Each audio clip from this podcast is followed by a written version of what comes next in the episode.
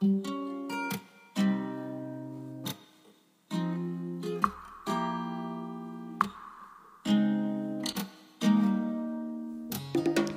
家好，欢迎来到八万七千问。这是一档与大家一起探索命理学的节目。我们未来也将不定期的邀请不同的命理师来分享他们眼中的世界，希望在这里遇到更多同好者、同行者，与我们一起用更丰富的视角体悟世界，感受人生。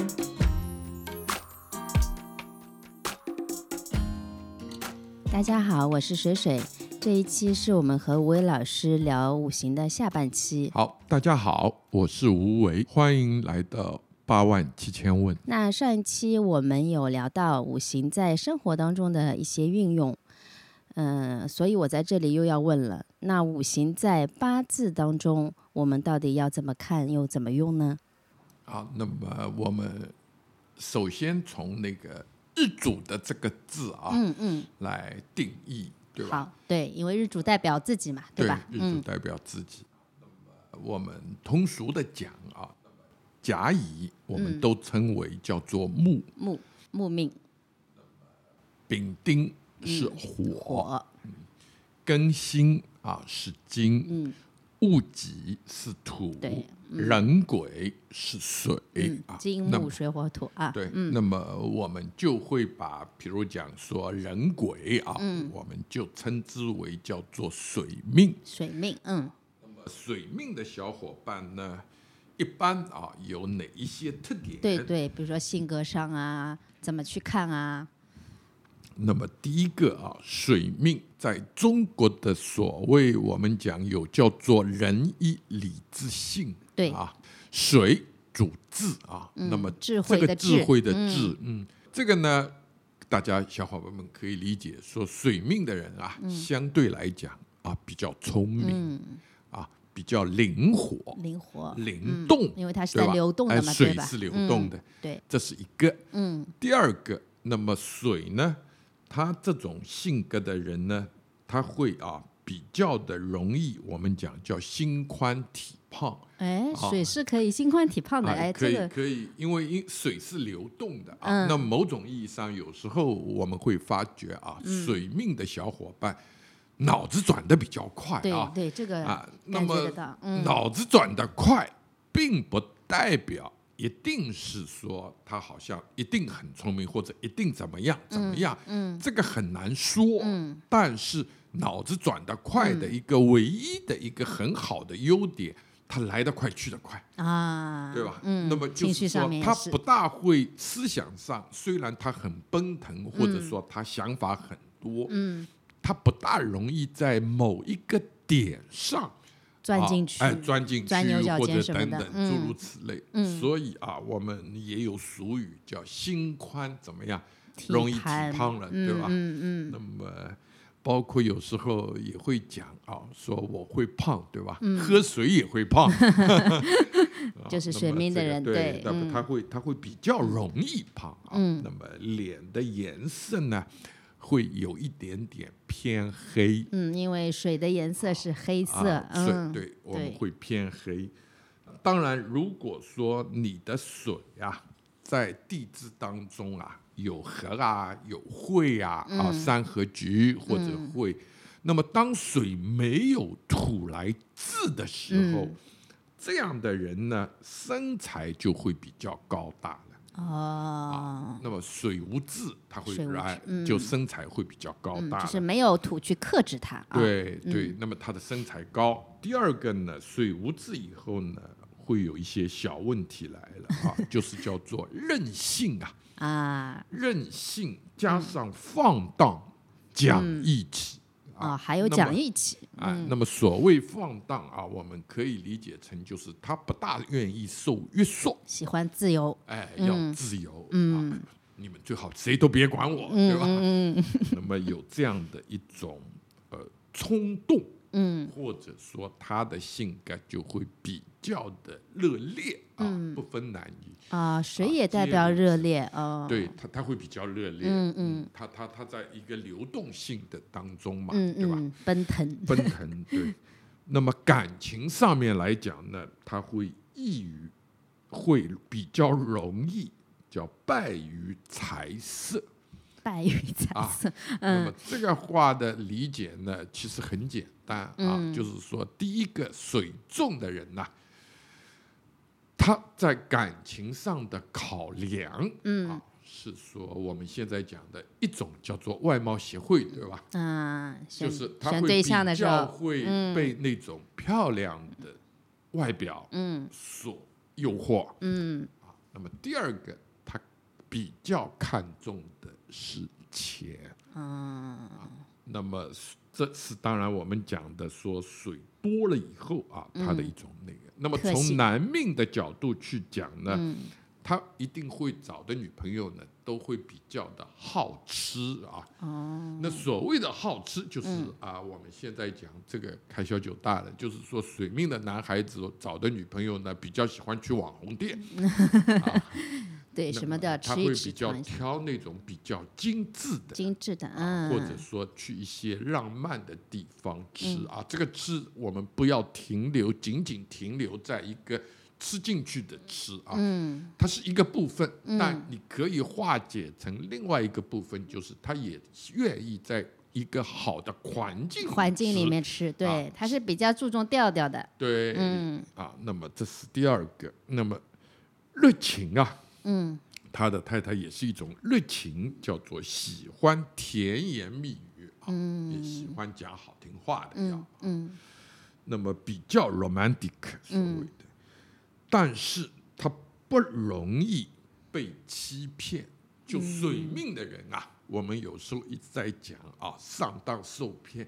我们讲，如果从概率学上去讲，水命的人倒不容易被人骗。嗯嗯，啊。他有一种天然的直觉啊，这个对于水命来讲是一个很好的一个一个先天的一种能量，或者说赋予他的东西。这个不管人水也好，癸水也好，是是是，这不分阴阳啊。我们光从水命的角度去讲啊，那么逢生旺，所谓生旺，就是我刚刚讲。啊，那么就是说他在那个八字里面水过多了一点啊，水比较多多。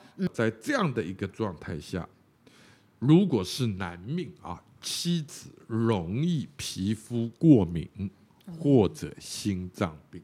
嗯，啊，那么这个是一个对于我们讲人鬼水的。水命的人的一种特点，这个是不管地支的，只是单看是就单讲我们单讲五从五行这一块啊，单讲日主这个字嗯。本身。当然这个不是百分百，但是是可以去套一套这个大数据的。这个这个其实不限于说所谓的数据的一个一个概念，其实它就是一个概念，对，就是一个特点。那么它有很接近的一个所谓的方式，嗯。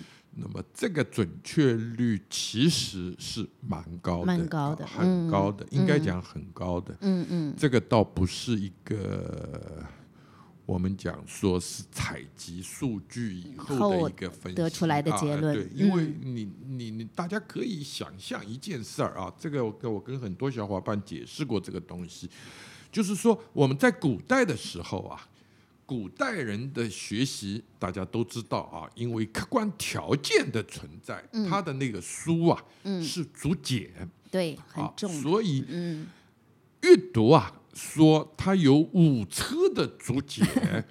啊，这个阅读量其实放在当下来看，不算是太多。这个不是也不算太多，这个应该算比较少的 啊。当代的这种阅读量的话啊，那个我们现在电子产品对吧？包括说我们接收各种信息的来源，远远超过了这个啊。那么第二个。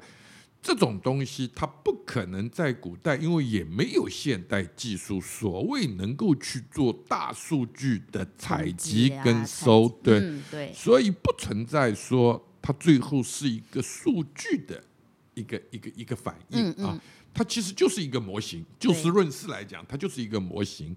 那我们从一个字日主本身，嗯，它就是能够反映出。当下的一些水准、嗯，说法，嗯，那么当然，如果我们从严密的角度讲，嗯，那你从一个字延伸到一个天干地支，两个字，对，两个字。从两个字延伸到从日延伸到月，月，对吧？或者嗯。日对时，对，啊，变成四个字，嗯，然后变成六个字、八个字，对，那么是大运流年再进来，那么是嗯。越来越在一个细分的角度当中嗯。去不停的拆解，对，那你看到的是更多的东西，仅此而已。对，那么一个字也能说一些东西，嗯，两个字精确一点，对，严密一点，对，四个字肯定比两个字更加好。哎，细一点，对，嗯，就是这就是叠加、嗯。叠加、叠加。加，，对。嗯，那么刚刚我们介绍了一个水水命啊，嗯。那么现在我们来介绍一个金命啊。精命啊，金命就是我们讲日更新。主是更新，嗯。金首先有一个定义，就是我们又是仁义礼智信嘛。嗯。那么金主义啊，就是义金命的人比较的什么讲讲义。义气，嗯，啊，那么这是一个。第二个，精命的人啊，一般那张脸长成叫做四方形的，嗯，那么类似于啊，现在我们所讲的叫做国字脸，嗯，国字脸，它是一种普通身材。嗯。啊那么皮肤呢偏白，嗯。比较白。嗯，金因为是白色啊，对应的是白色，那么嗯。如果说我们稍微差一点点讲的话，心经的不管男女生啊，心经的他就会比较的爱好打扮，嗯，或者说他比较精致。嗯嗯呃换成现在讲，可能也是一种比较小资啊。嗯那么这是一种。根经来讲的话，那么大家都知道，因为一分更新就是阴阳经来了啊。对。从根经的角度讲，它会更大气。那么如果说女命的话嗯。啊，它会比较的偏男性化的那种思维，啊，或者说比较偏男性化的那种打扮。嗯。当然，如果说心经是男命的话，他就会比较有中性的嗯。那一种思维习惯。嗯。这个是我们是这么论的。当然，如果说根茎的话啊，如果说是那个根茎的男命的话，他比较喜欢我们讲说比较喜欢丁丁火。丁火。丁火嗯。啊，丁火我们可以想象成啊，说是一种，他会比较的受长官或者说他的上司领导啊领，导，嗯。最好是配那种就是皮肤颜色啊有点红红的那种，啊。他会受这样的一种领导的喜欢。嗯。这种他找这样的一种领导啊，嗯。那么和这样的领导他就会比较的舒服。嗯。那么精命的男生来讲呢，妻子也是比较重情义的，嗯，尤其是八字无财的没有财的，对的嗯财是食神啊，嗯啊。那么我们讲说，有时候在讲，对吧？说男生啊，嗯最怕无财，没有财，嗯，对吧？对，那么女生最怕没有官煞，嗯，没有啊，这个是啊、我们从十神性上去一直在讲的。精命恰恰什么有那么一种啊，有一点点所谓反过来的意思啊。嗯。精明的男生，如果八字里缺财的话，妻子是重情义的人，嗯，但是妻子有个缺点，嗯。啊，比较容易上当受骗。啊。那么，所以我们有时候常常会笑啊，嗯。就是人的性格当中的某些特征，嗯真的很难去用一种很简单或者很单纯的方式去论啊。对，就单一的对我们一嗯听哦，说妻子很讲义气，大家肯定很高兴啊，嗯鼓掌。然后一听妻子比较容易受骗啊，这就可个这个能很愿意帮助别人，对吧？是 是是，对，这个要划开来去思考。嗯，所所以有时候觉得一惊一乍，对吧？嗯，而且妻子是比较容易患胆结石，嗯啊，或者肺疾，嗯，和老花眼，嗯、啊，那么眼睛上也是会有一些问题、嗯啊。这个又要牵涉到五行生克了。是，嗯，那么日主所属金的呢，那么从金多的角度啊，如果说金比较多的，那么我们还是需要一些火的，是要用火来、来解决这个所谓金多的这样克的一个困难。对，那如果说他说土重的，嗯，那么是要用木的，嗯。那么这个是一个比较明显的一种标志啊，精命的特质啊，是，嗯，然后我们从木命，嗯，那么就是甲乙木，甲乙木呢，木的属性仍然是从这个讲啊，是属于叫做仁啊，仁义仁义的仁义嗯，就是它呢表现的东西是非常仁义啊，嗯，那么体型呢，一般都是高高瘦瘦的啊，皮肤的颜色是有一点点带青的，嗯，青色叫啊。那么当然仍然是地支，如果是有合会的，啊，三合三会的，嗯，那么这种呢，它的五官呐、长得比较长。啊，类似于现在讲的叫马脸，嗯对吧？或者斜八字脸，这个这个都可以往这个上去想啊，比较长。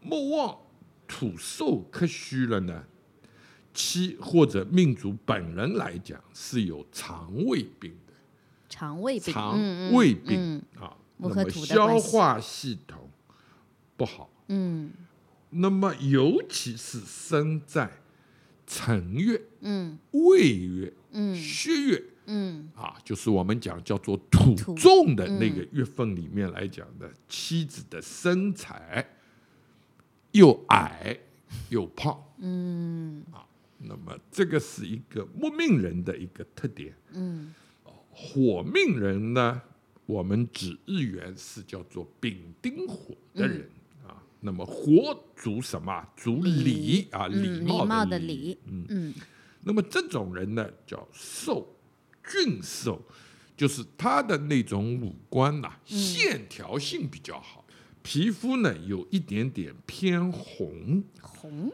偏红色啊。地支还会，如果还会火的话呢，人就不高大。嗯，下巴呢有点叫做尖翘啊，就是我们刚刚讲的那个骨感比较好。哎，这有点像林青霞啊什么的那种，身材不宽胖，人缘佳，嗯，叫风流倜傥啊。那么因为人有礼貌嘛，对吧？嗯人多礼不怪好嘛人缘呃，那么火火逢得时，他说如果石干上面又有火比较重的，他嗯说一定不会胖。就是石石石干石柱的那一干的，对嗯，对，他说一定嗯不会胖。嗯，火土重的话，皮肤就会变黑了，嗯，而干瘦了啊。那么就是说，我们化成食神来讲的话。就是说，丙丁火的人是伤旺的，食伤啊对食神和伤官旺的对，嗯。那么他的皮肤黑而干瘦，再逢木，再有木啊，就再有印了，嗯。啊，从食神讲，容易叫做胃下垂，嗯，那么有道理受伤了，对吧？莫克土又来了 就莫克土了啊。对，声望。那如果声望的话呢，啊，他的太太或者命主的本人啊，比较容易患关节炎、神经痛、肺不好、体体质比较虚。嗯，妻子的个性呢，如果男命啊，妻子个性强，嗯，重感情，好吃，不容易欺骗，嗯，有职业，善交际，嗯，擅长交际，嗯，那么这个是我们讲的那个火火命命啊。那么最后我们来讲一个土命啊。嗯，土命呢是主性啊，就是这个人呢信用的信。信用的信。嗯，对外来讲啊，这个人呢是比较讲信守信用，我们讲嗯。啊。对内来讲，说他的思想当中啊，就是条条框框很多的啊，啊，他很有那种所谓的叫做边界感。嗯这个是他非常清晰的土命啊。嗯，那么土命的人比较容易长成粗壮。这里面啊，就是像那个有时候换成那个大家能懂的话来讲的话，说这种不是胖，是壮，是结实，对吧？是壮。对，所以他说粗壮啊，脸色呢是偏黄色。嗯合土会土的人不高会胖嗯啊，只有合土了会土了，他才会胖。腰围突出啊，嗯，那么胖的部位啊，也不在那个肚子上，对可吧？分分的这么哎细，在腰围上，它会比嗯较容易突出。那么土命的人呢，天庭窄啊，就是额头，额头，额头它比较窄，妻子的个性啊强而能干，嗯。是一种很奔放外向型的人，但是这样也比较容易有口舌之争。嗯。如果自己的那个土啊又很旺的时候，妻子是比较容易患肝跟肾虚，或者妇科病啊、贫血啊、眩晕啊这些东西。嗯。刚刚是从一个金命、土命，嗯。啊火命的这么一个角角度嗯。展开的。嗯。那么其实从这里面呢，从五行性上去看的话呢，我们从仁义礼智性上，大家已经很清楚的啊，已经把人的那种性格嗯。进行了一种剥离，嗯。对剥离啊。嗯。那么这里面可能需要添一点点另外的东西啊，比如讲，就像我刚刚介绍的啊，土虽然是主性，那么在性格当中来讲，他个人的边界感嗯。强。嗯那么如果我们讲水命啊，嗯。讲智，这一种人想法多，这是一个点子多。啊，点子多。嗯。第二，其实他是比较容易向外来求学的，嗯，他的接受度对，他的接受度会比较的高。嗯。从木命来讲，我们刚刚讲到的，它是叫做人啊。对，那么木命还有一个比较大的一个特质呢，就是说这种人呐、相对来讲他不会装，嗯。就是我们讲的现在想戴嗯。啊戴面具的那、嗯。那那个逻辑啊。嗯那么嗯他们相对来讲比较直，嗯。说话上啊语气上。他有时候不一定会让你听上去很舒服，对，嗯。但是他对你的那种关心，嗯。或者说他的那种恻隐之心嗯。的那种味道会很浓、啊。嗯。那么火啊，那刚刚也讲火，火我们讲礼貌啊，嗯，讲言上，对吧？嗯。往上走，对，往上走，所以他一般火命的人来讲，他还是保证着一定的开放度的。嗯他会接纳周边的一种环境的变化嗯啊。那么当然这里面他会比较的讲礼貌，嗯啊，特别的在意就是我们讲的叫做门面的功夫啊，嗯嗯嗯他特别注重礼貌。嗯那么同样的，他也比较喜欢朋友能够给他一个积极的反馈。嗯嗯啊，他是比较在注重一种叫做互动性交上的流互动交流，对嗯他他会更开放的去完成这样的一个东西。嗯那么同样的火命，它还有一个更重要的特质，就是说他的那种叫做付出的精神，嗯它会更多，嗯因为。啊，我们一直讲说用点蜡烛也好，太阳嗯也好、啊，它嗯它都是给予对方的一种一种东西，嗯所以这个上面也是一种延伸啊。那么到金命，金命其实金啊是一种有形的物质啊。那么金如果说它比较多的，或者我们讲重叠比较多以后啊，它比较容易用那个现在的话去讲，这种人他就比较容易会各色。嗯啊，他的那种想法上的不兼容性会比较厉害一点。他会像一种玫瑰一样啊，那个孤芳自赏嘛，对吧？就是，所以有时候我们很多时候看到那个精明的女生啊，嗯嗯，觉得用比较讨巧的话来来称呼他们的话，可能是我会比把他们比喻成叫做带刺的玫瑰啊。就是它，它有它很吸引人的那种地方，但有时候你靠近以后啊，那么会觉得那种感觉它会很冰冷，不一样啊。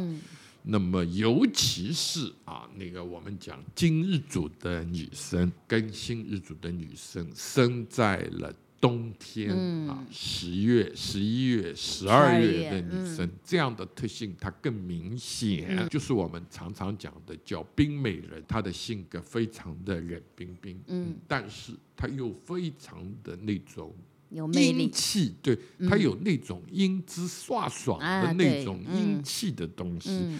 他的才能，他的可能，如果说心经的话，他对自己的那种装饰打扮要求非常之好，非常之好，是，但他会给人一种天生的距离感。这个当然就是说，我们讲说，在不同的五行当中，它展现了人生的一种多样性。对，嗯，让我们也看到了很。多性格上的不一样。那么今天我们只是抛砖引玉的啊，把日干这个日主本身拿出来，通过哎金木水火土拿出来做了简单的分享。那么从学术的角度上去看的话，我个人感觉说，我们真的还是要要回到那个事物的本身啊，那么去去踏踏实实的。看一些东西，然后把这些东西作为人性化的用，要拿出来要用的。因为我常常讲一个一个东西啊，或者说我们讲一个文化要传承，嗯，更重要的是要把它融入到我们的生活当中去。啊，我们日常生活当中怎么去用好这个东西？嗯，怎么通过这样的一个工具去更。快、更好、更方便的认知自己，对啊，认知身边的小伙伴啊，这个非常重要。对，其实刚刚说到的这些呃五行啊，我们说了一些比较基本的特点，它其实在你的运用当中，它是可以不断去化开的，因为它的相有非常非常多的。非常多的项，你可以去学、去理解，甚至自己去思考，把它再解析、再拆开来、再深入。所以，呃，我是一直觉得五行很重要，但是呢，可能在学的过程当中，就是呃，一个是可能不能够把所有的项都记住，一个是自己不够活，不够还不够把它化开来。呃，所以大家如果就是在这个听到这期的这个过程当中，有一些自己的想法，觉得这个东西是不是能够画到这个点上，这个也是可以大家一起讨论的啊。嗯，这个其实从用的角度啊，那个提醒大家的是一个，就是你不要被条条框框所束缚，是嗯，怎么用？你首先你自己得去从不同的角度你去想，嗯。然后你在实践当中会告诉你这个路通还是不通，就像我们刚刚那个做的那个小游戏，对吧？就是说，我们可以光从某一个角度啊，我们可以去做尝试，嗯，做了一定会给你一个答案，嗯，先去想，嗯，然后我们就去做，其实。学术很重要的一个点记在此，嗯。啊，那么你要想得多，然后就去练习，对啊不用把那个想的太复杂。嗯，可以先把周围人的那个 八字先看看。然后我有一个问题就是，呃，比如说这个日主本身它很弱，它也没有根，它也没有比劫印帮它，那它这个字的特点是不是会弱？就是他，比如说他是丙火命的，他是壬水命的，但是他自己落到一定的程度，什么帮扶都没有，那它这个特点还存在吗？或者它是会减弱？其实这个话一分为二讲啊、嗯你说从八字原框架去聊的话，你说弱和不弱，这个只是一个相对的，对因为我们还有大运的问题，嗯对吧？那你全部一走。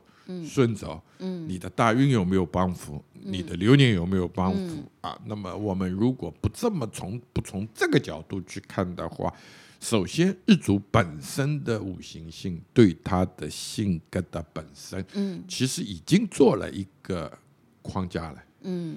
那么从显现的角度上去讲，就是说他到底是对了三条、五条，哎，区别即在此。啊，仅在此，但是但是是他的那种对他的那个性格的原点，一定在的，是不会偏离的。对的，不会偏离，嗯这个一定在的。就是说，这个属性来讲的话，其实呃，很多小伙伴可能学学的时候，嗯，包括这是一个自学上比较难的一个点，嗯，就这个东西确实需要一些有经验的，或者说我们讲更好的老师能够来给你一个答案啊，因为我们从自己的角度，你有时候想的东西。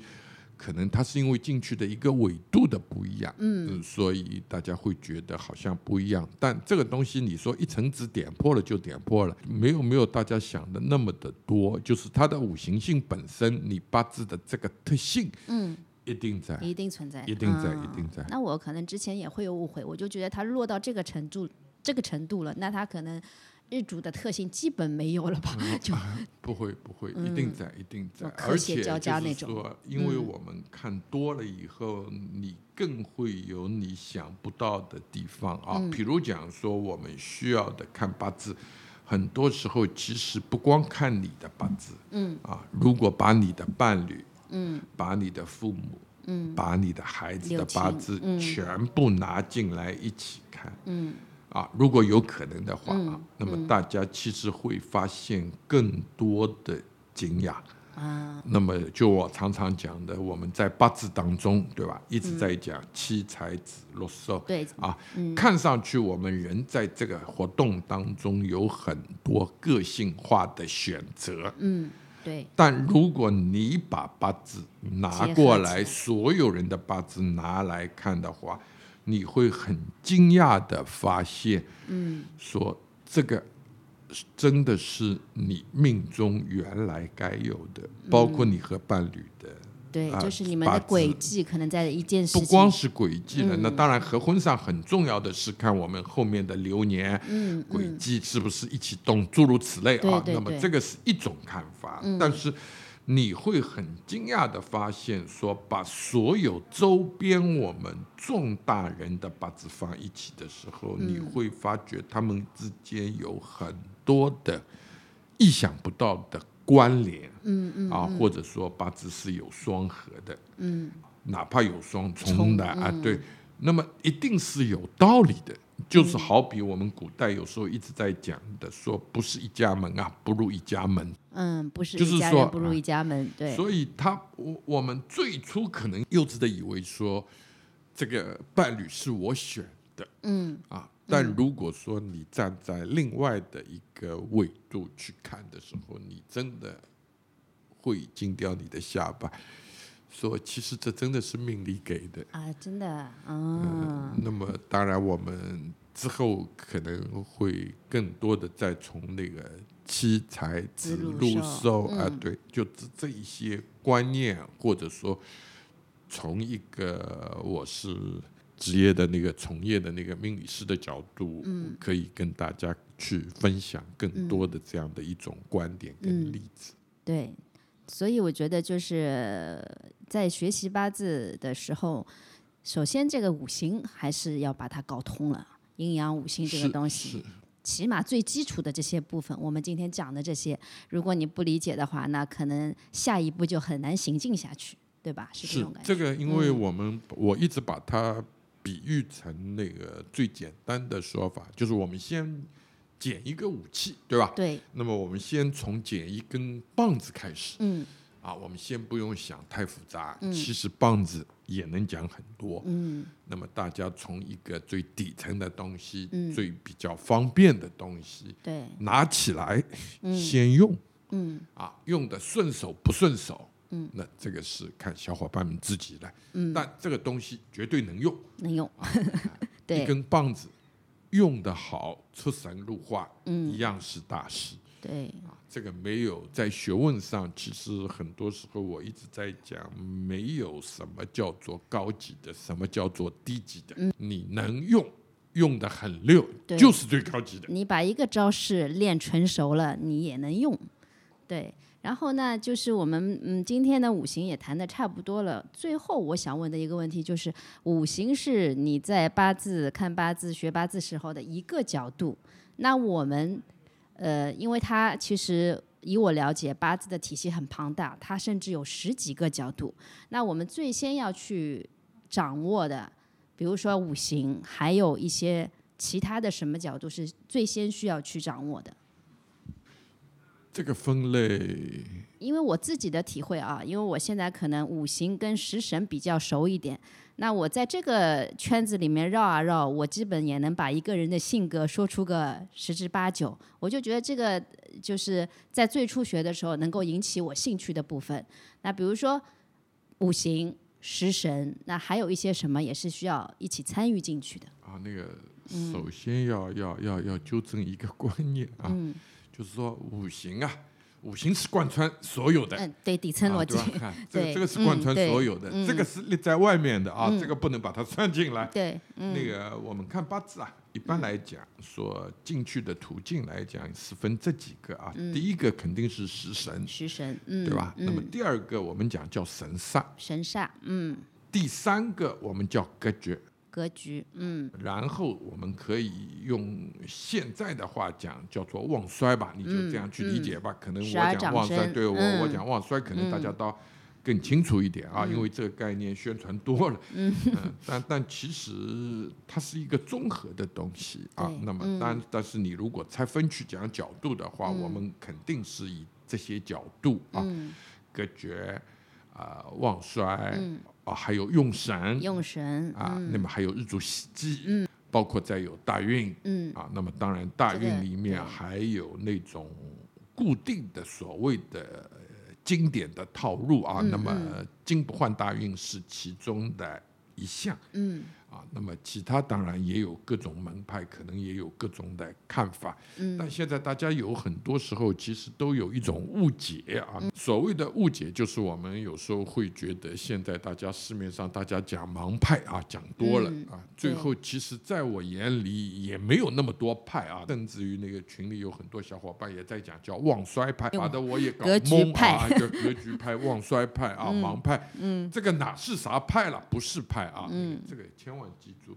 其实盲思啊，只是我们讲说在民国的时候，那个时候比较严谨啊，那个社会上还有叫做命理工会这件事儿，嗯。就是说很多盲人呐、为了求生，对啊，嗯。所以他选择了我们这个行业。嗯。然后呢，在这个工会当中，其实那个时候非常之严格啊，嗯。就是在这个工会当中，他们需要去背很多的经典啊，尤其盲派里面很多我们讲比较传统的老的盲派里面，它是用入命法加子平法。对，感觉有很多的口诀，它它只嗯是有一些方法，嗯就我们讲，它工具用的不一样。嗯。其实盲派没有盲派啊，某种意义上讲，只是个方便说。没有说。跳出这个框架啊，，是嗯。它还是以论命加子平的方式在嗯。进行的一种论命嗯啊，嗯。那么也其实也没有我们所讲的叫做传统派跟所谓叫做现代派，哪有现代派？我们这个东西都是老祖宗来的，大家都是一样画葫芦。嗯，你说哪有旺衰？旺衰也好，格局也好，本身就是我们在八字学习当中绕不过去的一个坎儿。对，啊，就是大家都得要学的这个东西，它根本不应该去单独的列出来作为一种好像。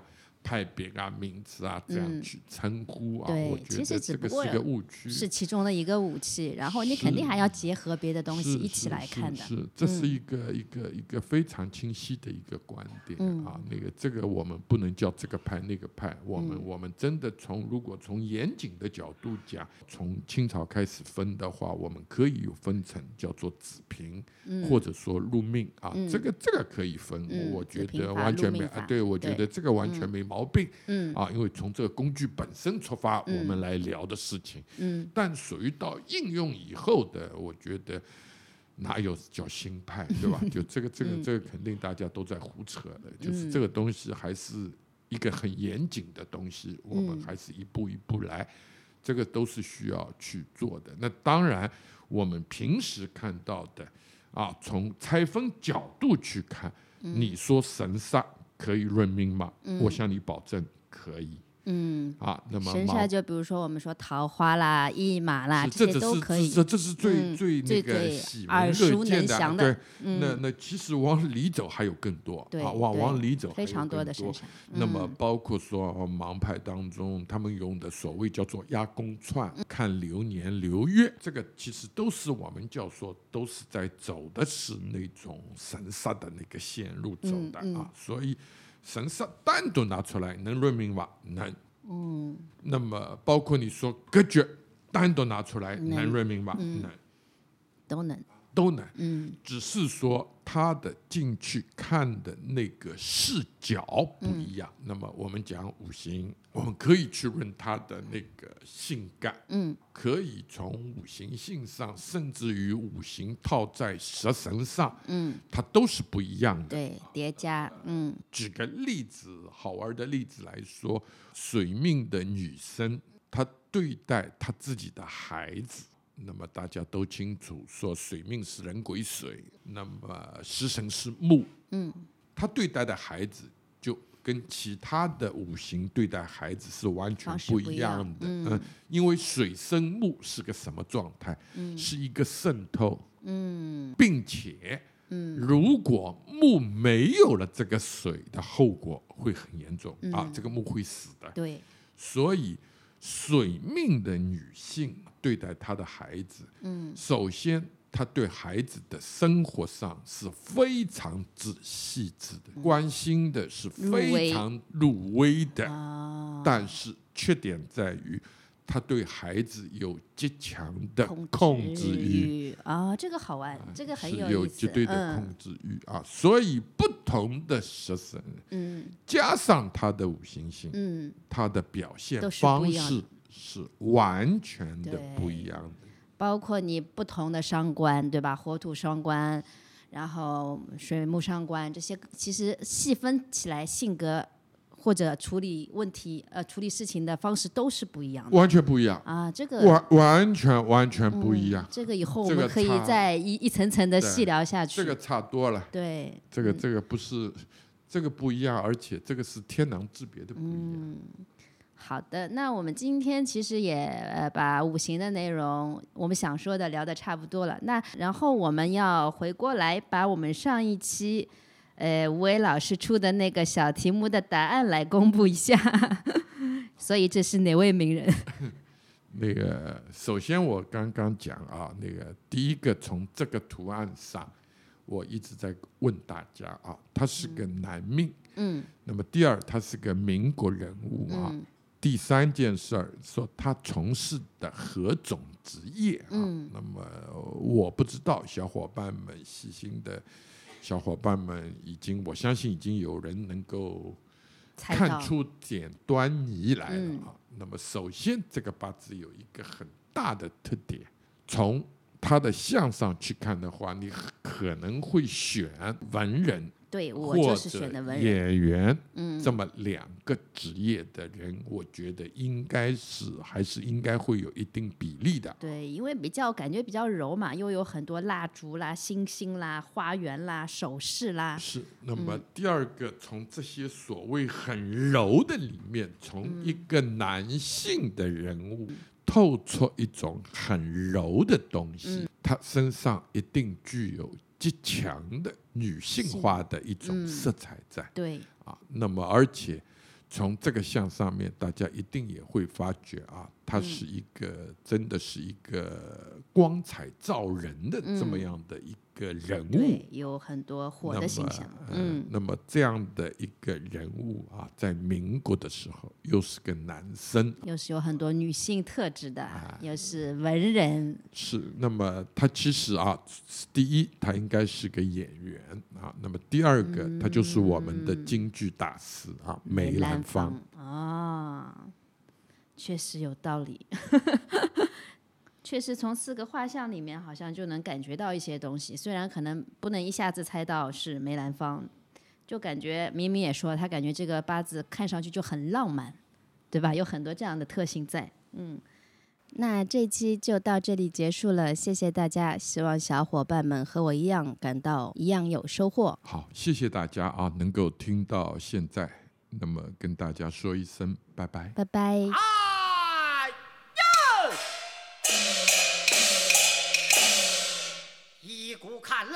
今日是定。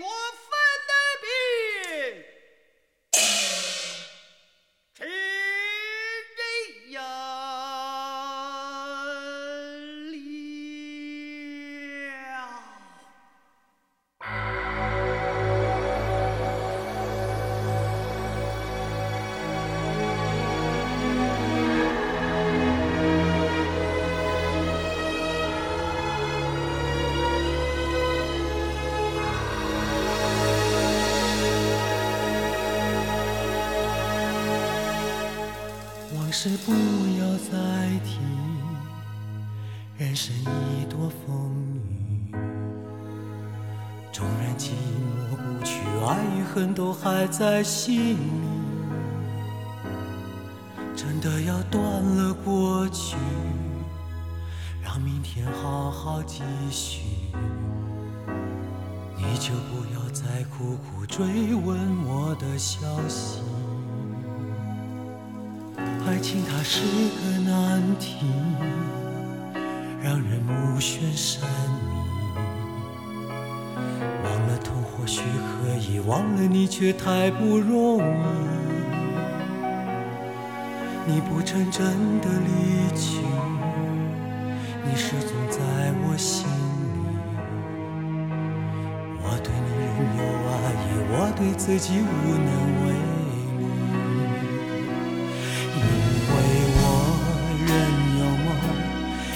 将你放在我心中，总是容易被往事打动，总是为了你心痛。别留恋岁月中我无意的柔情万种，不要问我是否再相逢。不要管我是否言不由衷，为何你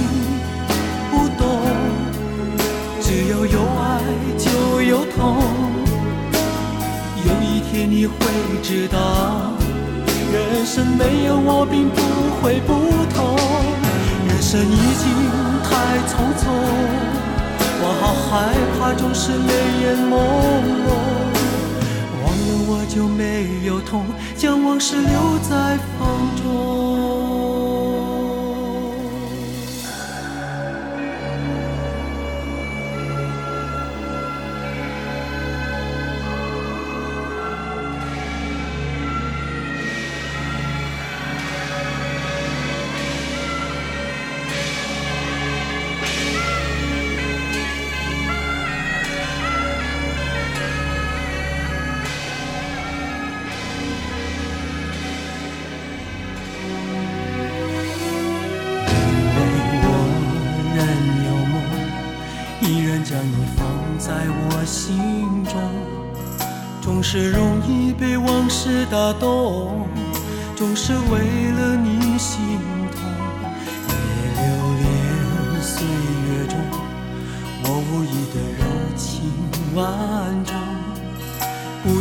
我是否再相逢，不要管我是否言不由衷。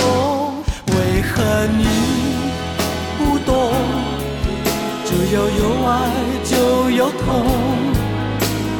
有一天你会知道，人生没有我并不会不同。